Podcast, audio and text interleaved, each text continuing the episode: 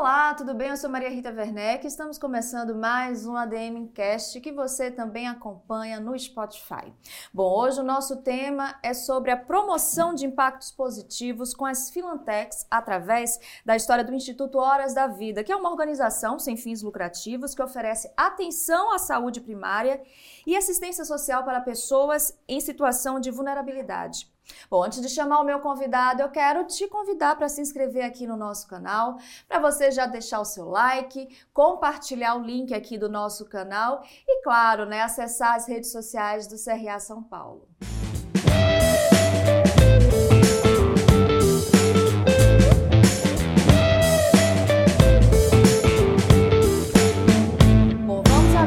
Receber o nosso convidado, o administrador Rubem Ariano, CEO e fundador do Instituto Horas da Vida e da Filó Saúde, para batermos um papo, né, sobre essa relação tecnologia, terceiro setor e impactos positivos. Tudo bem, Rubem? Seja muito bem-vindo. Obrigado, Maria Rita. Bom, a gente vai começar falando um pouco sobre a, a, sua trajetória, né? Você já está há 10 anos trabalhando nessa área da saúde, mas você começou no mercado financeiro, inclusive em, uh, no exterior. Foram mais de 20 anos nessa área. Em que momento a sua carreira mudou de rota, né? Você percebeu que o seu propósito era justamente ajudar as pessoas a terem mais saúde? Foi uma construção.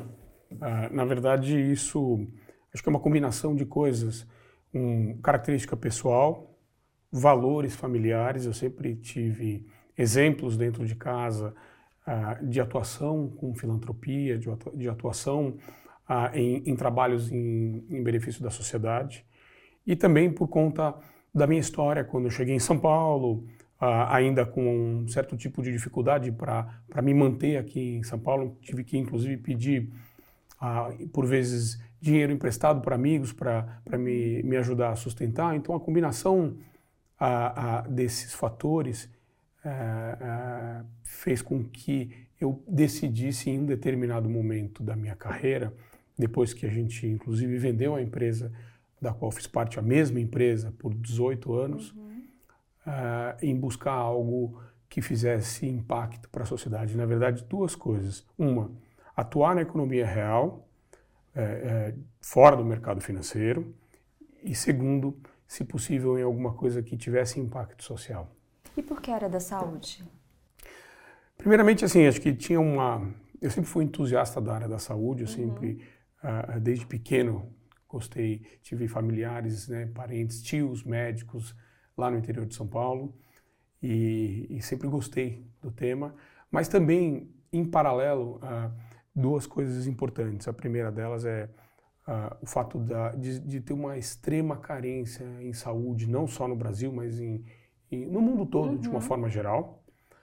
É, e também, uh, uh, numa atuação mais ligada a negócio, a gente sempre foi muito entusiasta dentro da equipe de gestão de fundos na empresa que eu trabalhava, a gente gostava como tese de investimento mesmo. Uhum. Né? E três deles, saúde, educação e tecnologia. Então, eu passei, depois da minha trajetória no mercado financeiro, eu passei a estudar bastante esses três temas para ver onde eu atuaria, no, como eu brinco, no, nos próximos 18 anos, uhum. né? ou nos, nos 18 anos seguintes. Maravilha. Bom, você fez essa transição de carreira, vamos dizer assim, né, chamar assim, aos 35 anos, né? Como é que foi esse momento? O que é que familiares, amigos falaram para você? Que tipos de pensamentos, angústias você também tra trazia, né, nesse momento? Primeiro, eles acharam que eu estava louco, né? Assim, com certeza, ah, como assim ah, ah, você você vai fazer uma, tra uma transição, uma mudança dessa, né? Uhum. Ah, e, e, que eu não deveria ah, ah, deixar de atuar no mercado financeiro. É, então, somado a isso, né, essas, essas preocupações, esse cuidado mesmo deles com, comigo, também tinha uma super insegurança de falar, bom, é, eu, entre aspas, só sei fazer isso da vida, né, atuar no mercado financeiro, o que eu vou fazer ainda que tivesse tido bastante uhum. tempo no mercado, ainda tinha muito tempo pela frente né, para atuar de forma profissional e tudo mais. Uh, então teve muita insegurança, né, muito uh, foi difícil essa transição, mas uh, depois com o tempo os mesmos amigos, os familiares, não só ficam felizes de me ver, como me incentivam. Eu sei que você fez uma viagem para a Mongólia, passou bastante tempo né, refletindo esse processo solitário, qual foi a importância dele. Uh, pesquisando sobre você, eu sei que tem algumas passagens né, dessa viagem que foram definitivas na sua transição de carreira e na sua, como é que eu posso dizer, virada de chave, digamos assim? A gente pode falar isso? Sem dúvida foi uma virada de chave, né? Assim, uma transição uh, não trivial, como a gente falou, uh, requer bastante uh, desprendimento, para dizer pelo menos isso, né? Para dizer o mínimo. primeiramente, foi muito oportuno aquele momento para eu poder fazer um, um, um, retiro mesmo, né? Então, o fato de, de ainda ser jovem, vamos chamar dessa forma, de, de ter a possibilidade de é, me retirar um tempo da carreira profissional e repensar um monte de coisa, isso foi muito, ah, foi muito bacana, foi muito, muito legal. É, e, e, poder, por exemplo, ah, viajar, morar fora, como eu fiz, não fiz exatamente um sabático, mas uhum. ah, viajava um tempo, passava uns meses fora, depois voltava.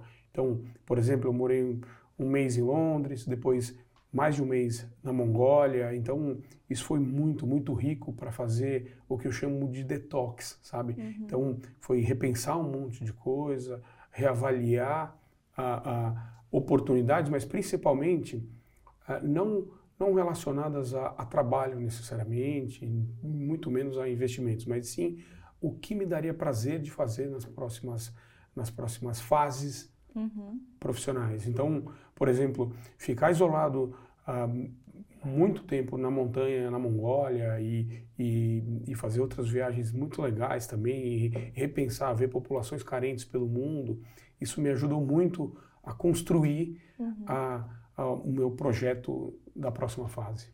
E foi logo no retorno dessa viagem que surgiu a ideia do Instituto Horas da Vida? Ou foi durante, você já foi pensando, amadurecendo a ideia? Foi durante e depois, na volta, a, a, o Instituto não nasceu logo na volta da viagem. Na verdade, uhum. eu fiquei um tempo ainda a, avaliando algumas oportunidades aqui no Brasil e foi depois de me associar com um médico que tinha uma startup ligada à área da saúde e aí, por conta dessa associação, tinha uma série de profissionais de saúde, não só médicos, mas psicólogos, nutricionistas, dentistas, envolvidos nessa startup. A gente falou, será que essa turma não quer doar um pedacinho do tempo para ajudar quem precisa e não pode uhum. pagar? E aí, absolutamente sem querer, foi mais na, na, na, vontade de fazer a diferença na vida das pessoas que a gente, que a gente criou Horas da Vida. Chamamos um grupo de amigos, ó, vocês topam doar um pouquinho do tempo uhum. para para assistir, para ajudar quem, quem precisa e não tem acesso. E muito rapidamente essa turma ah, ah, se voluntariou e a gente começou ainda dentro da startup, da startup em 2012 mesmo uhum. e depois ah, com a evolução do, do, do, Horas da Vida, antigamente um programa em, em 2012, um, o programa Horas da Vida, em 25 de setembro de 2013, portanto há, há 10 anos, anos ele virou um instituto, virou uma instituição, uma associação sem fins lucrativos, como se diz. É, só para vocês terem uma ideia, vou trazer aqui alguns números né, do Instituto para vocês verem quão robusto uh, é. A gente chama de ONG, mas vocês preferem instituto? Tem diferença? E, nenhuma diferença. É, é indiferente, as duas coisas funcionam, dizem a respeito da mesma instituição. Perfeito. Então vamos lá, vou passar esses números para vocês verem, né, uh, o tamanho dessa instituição. Bom, até o primeiro semestre de 2023, mais de 2 milhões de pessoas foram impactadas gratuitamente pelo Horas da Vida de diversas maneiras ao longo de 10 anos, como a gente já mencionou aqui. Contando com mais de 2.500 médicos voluntários, doações de diversos laboratórios, óticas e parcerias de diversas empresas, mesmo fora da área da saúde, sendo inclusive considerado uma terceira via de acesso à saúde, complementando a saúde pública e a privada. Bom, obviamente a gente sabe que o Instituto surgiu para ajudar as pessoas, mas quais são os outros benefícios, além da ajuda na saúde, o Instituto promove hoje? Para a gente ver o quão ele abraça né, a sociedade. Claro, claro. Ah, bom, primeiramente, uma coisa interessante sobre as empresas que você mencionou, né? Ah, o Instituto ele teve uma. Ah, isso a gente colocou, eu fui, fui muito enfático no início, né? no, no D-1, como eu brinco, né? É, é, eu coloquei duas condições ah, para a gente ah, fundar o Instituto. Primeiramente, que ele tivesse auditoria externa independente, portanto, transparência não menor que 100%.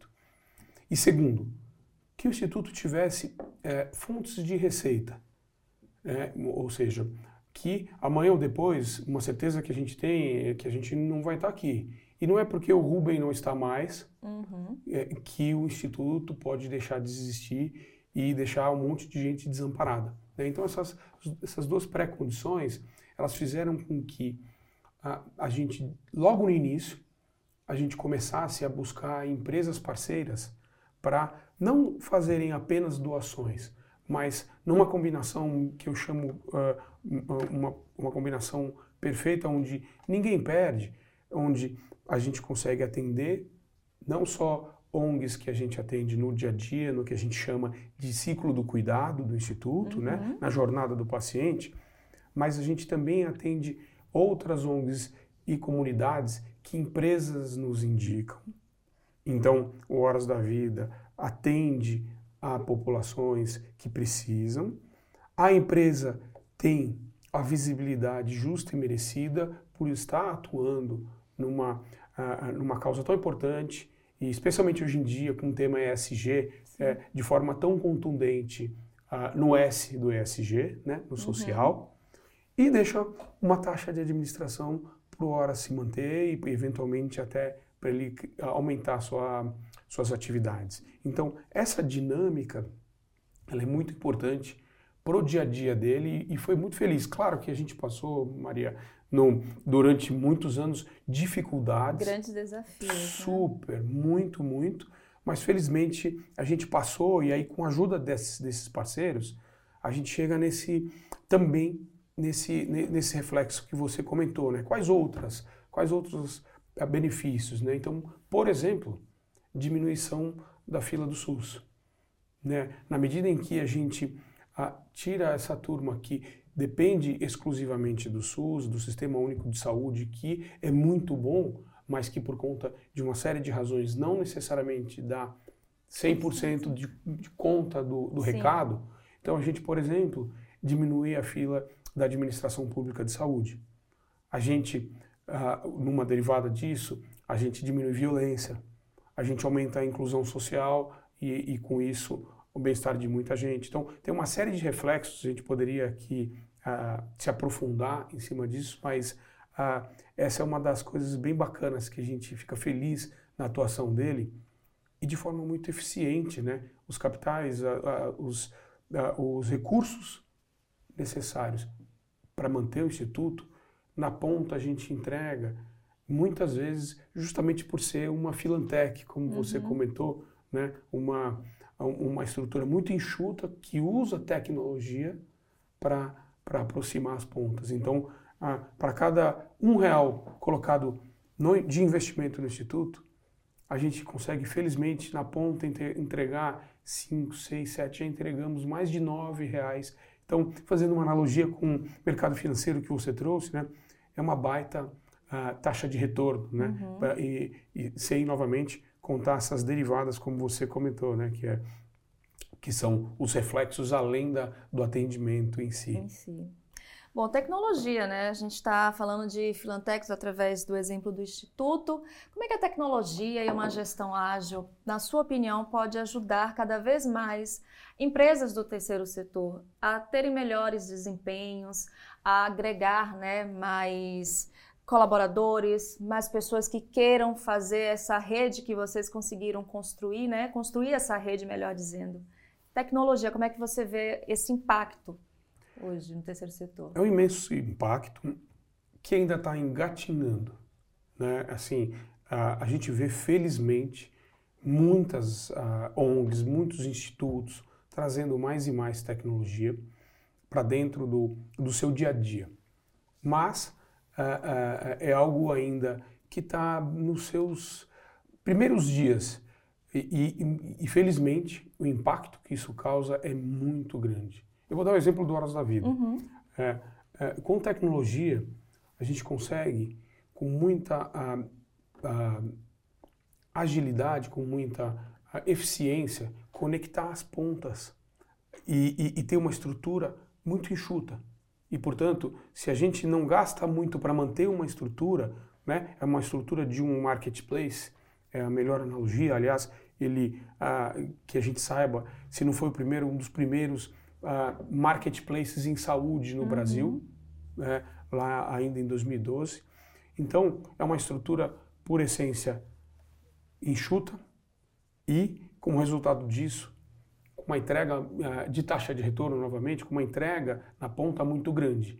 Né? Então a tecnologia ela ajuda na conexão, ela ajuda, por exemplo, no caso do Horas da Vida, uma facilidade muito grande em pré-triar uh, uh, os pacientes que vão ser atendidos na ponta. Então a gente já ouviu isso diversas vezes de, de médicos, inclusive muito renomados, dizendo: nossa, é muito bacana porque eles têm certeza que estão atendendo quem precisa e não pode pagar, porque essas pessoas necessariamente elas têm que fazer parte de uma ONG ou uma uhum. comunidade pré-cadastrada. Então são pessoas que de fato não podem Sim. pagar.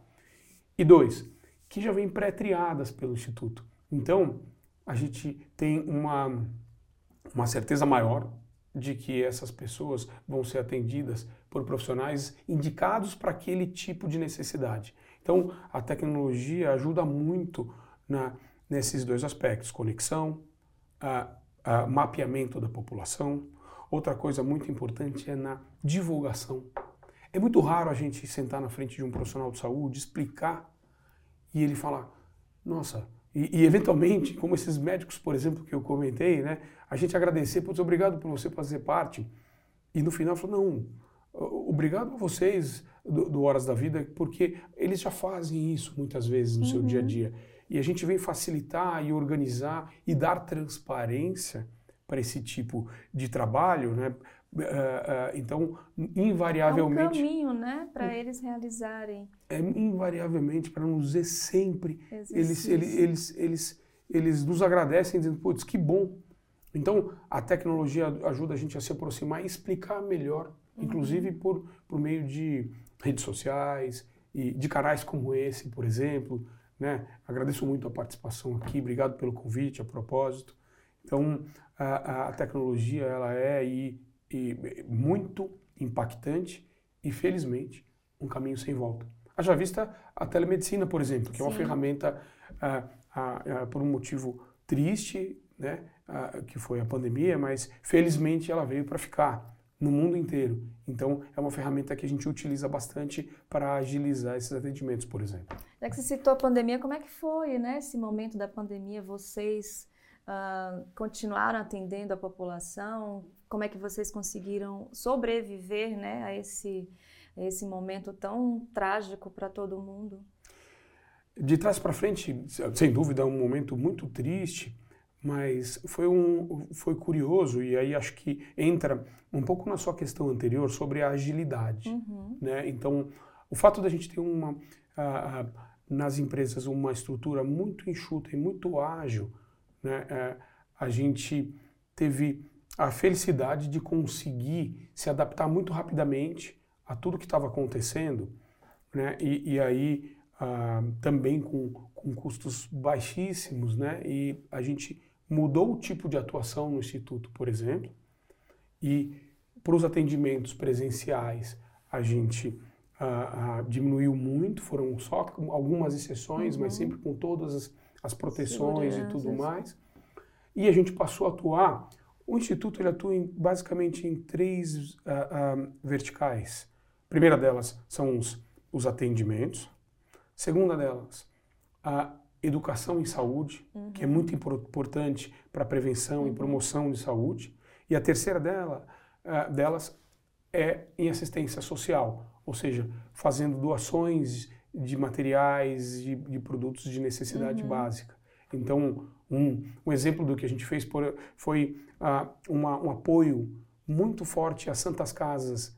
Uh, inclusive, o Horas recebeu, um dos prêmios que a gente recebeu durante a pandemia foi uma, uma, uma condecoração de agradecimento da Federação das Santas Casas pela atuação marcante do Instituto nas doações de, de EPIs e um monte de, de produtos e serviços uhum. para Santas Casas e outras instituições também. Então, a, a facilidade, a agilidade para se adaptar a, foi, foi muito importante, foi essencial e a gente conseguiu se adaptar e se ajustar e, inclusive, a, batemos recordes de atendimento. Aí a atuação do Instituto foi ainda mais importante e aí cresceu bastante o número de, de pessoas impactadas, felizmente. Hoje, quando você uh, traça um paralelo, né, desde aquele momento que você estava uh, imaginando, desenvolvendo um possível instituto Horas da Vida, que você não sabia como seria, mas estava idealizando,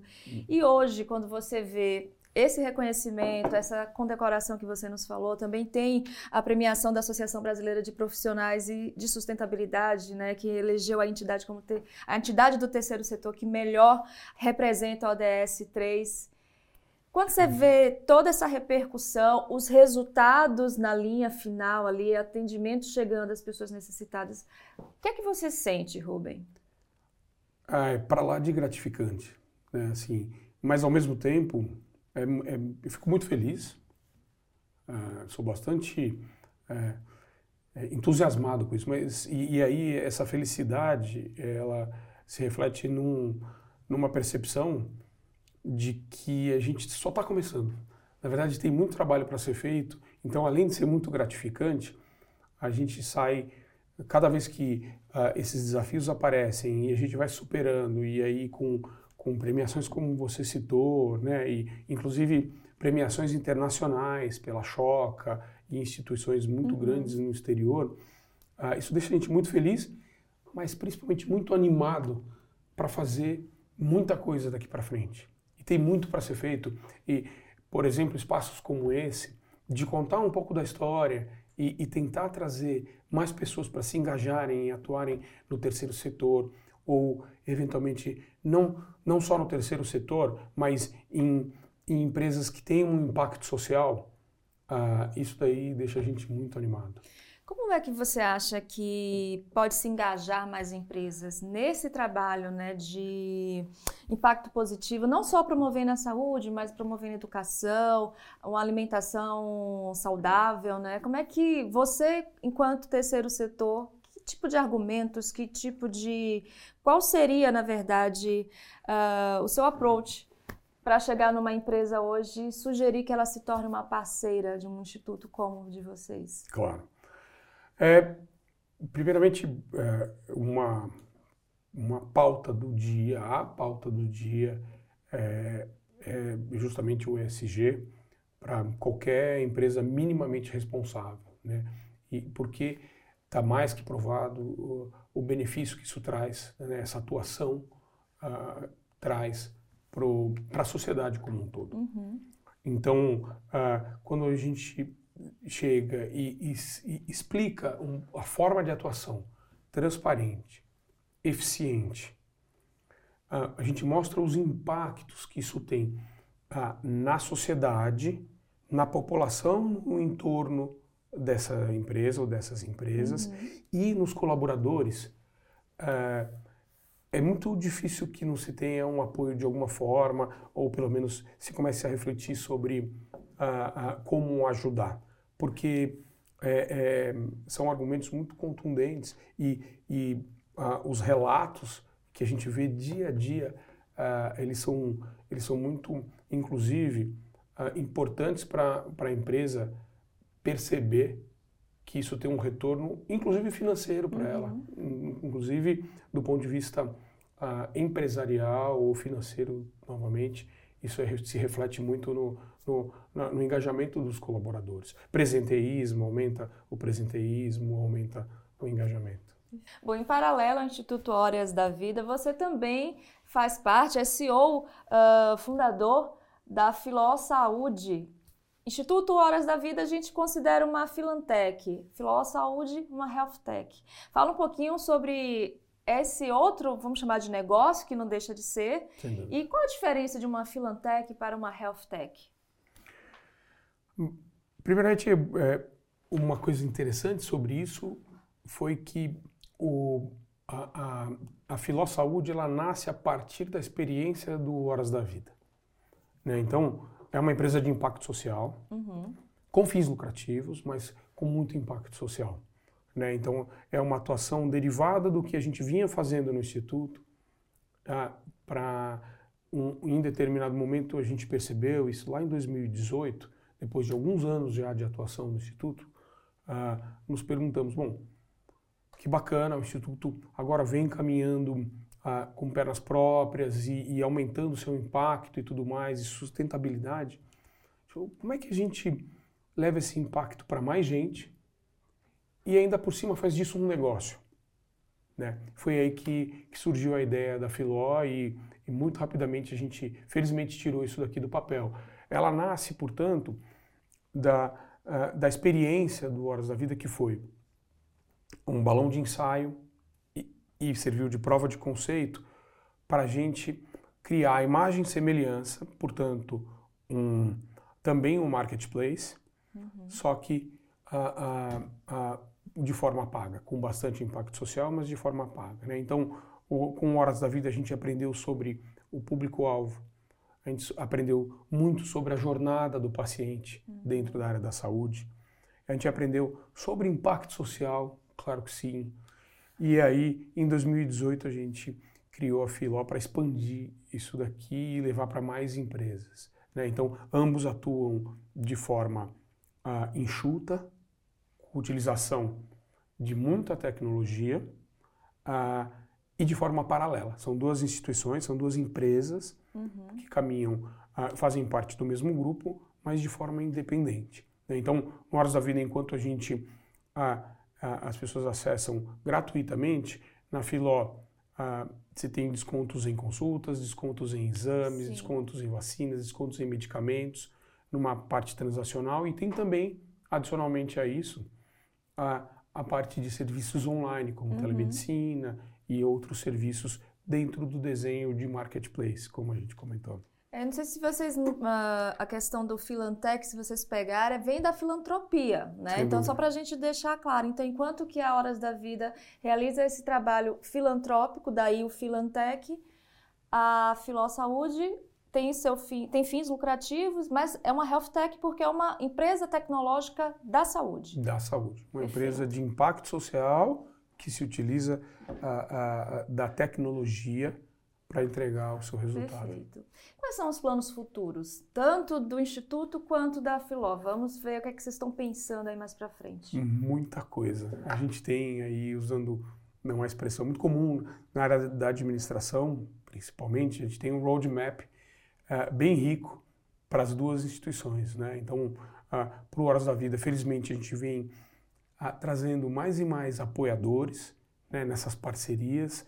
A gente tem, inclusive, feito uh, bastante atuação um, mais associadas a, a necessidades.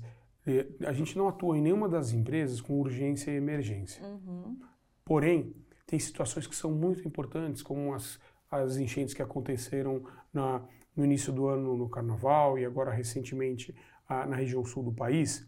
Então, ah, são projetos que mais e mais empresas, a iniciativa privada, acionam o Instituto, que tem essa vocação de mutirões, tem essa vocação. Então, uhum. Então, a gente, por exemplo, tem hoje vários containers eh, espalhados pela, pelo litoral de São Paulo, fazendo atendimento à população que ficou desa, desassistida por conta das chuvas. Né? Então, a, a, em, dentre os projetos do Instituto que estão aqui na nossa, na nossa programação, tem essa atuação mais próxima uhum. das administrações públicas de saúde, como eu falei lá no início, né? ajudando a desafogar a, as filas que a gente tem.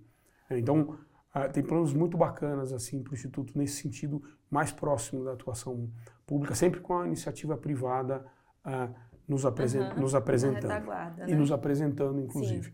Né? O Instituto não atua diretamente com o sistema público de saúde. Sim. E com a Filó, uh, depois também de passar bastante, bastante de, de, enfrentar bastante desafios e o que a gente chama de passar a arrebentação, agora a Filó, a gente tem do lado de cá uma rede em franca expansão, rede de parceiros que atendem uhum. as empresas que a gente traz do outro lado. Tem muitas empresas que são empresas que não têm planos de saúde para os seus uh, colaboradores. Né? A Filó não é um plano de saúde mas ela é um modelo alternativo uhum. de saúde, é um cartão de saúde que facilita o acesso. Então, tem muitas uh, empresas que não têm planos de saúde para os seus colaboradores ou para os familiares e que querem uh, entregar algum acesso para eles. Sim. Entregar algum acesso e, e, eventualmente até fazer algum reparo para populações nos entornos dessas empresas. Então, como não, se tem carência, não tem a, uh, nenhum anuidade. não, você tem para de, dependendo do serviço que você uhum. que você adquira, mas é é alguma coisa que você pode. Não tem carência, não tem limite de, de, de utilização. Você pode, por exemplo, oferecer para os familiares, pode, pode, pode oferecer para amigos ou para populações uh, relacionadas àquela empresa.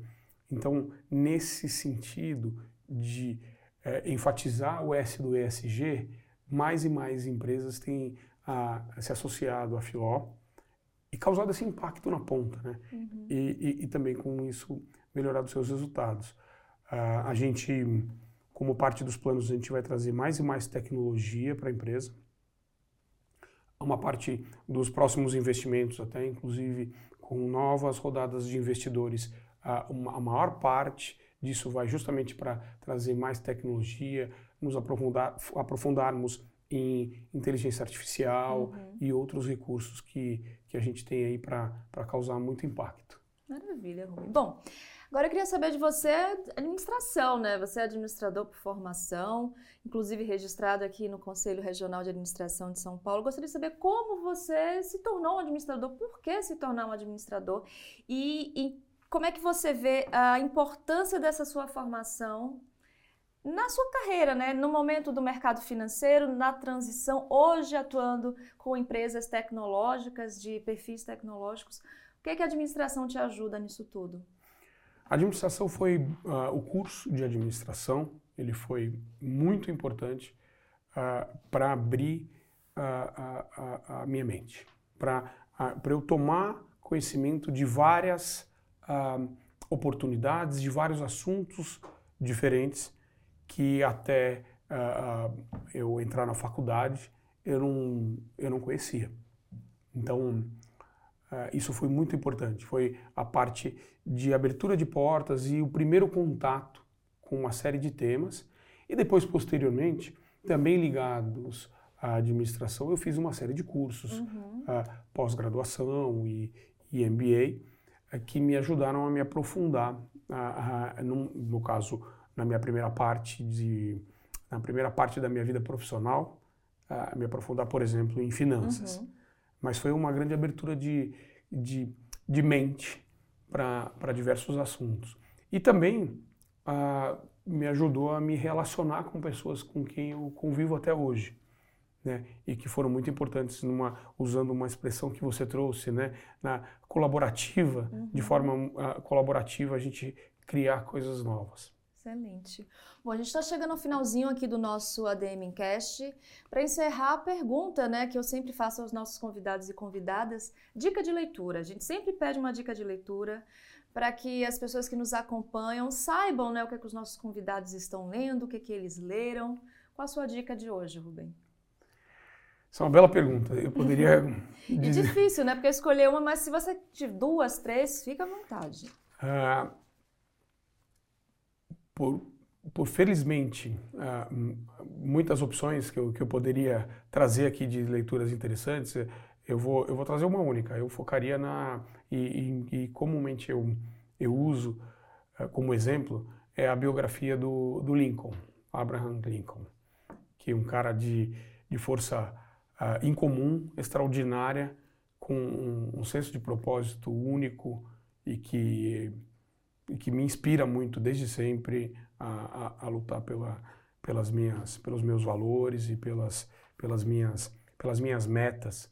Gosto muito, assim, recomendo fortemente a leitura uh, da biografia dele. Bom, e assim a gente encerra o nosso ADM Cast.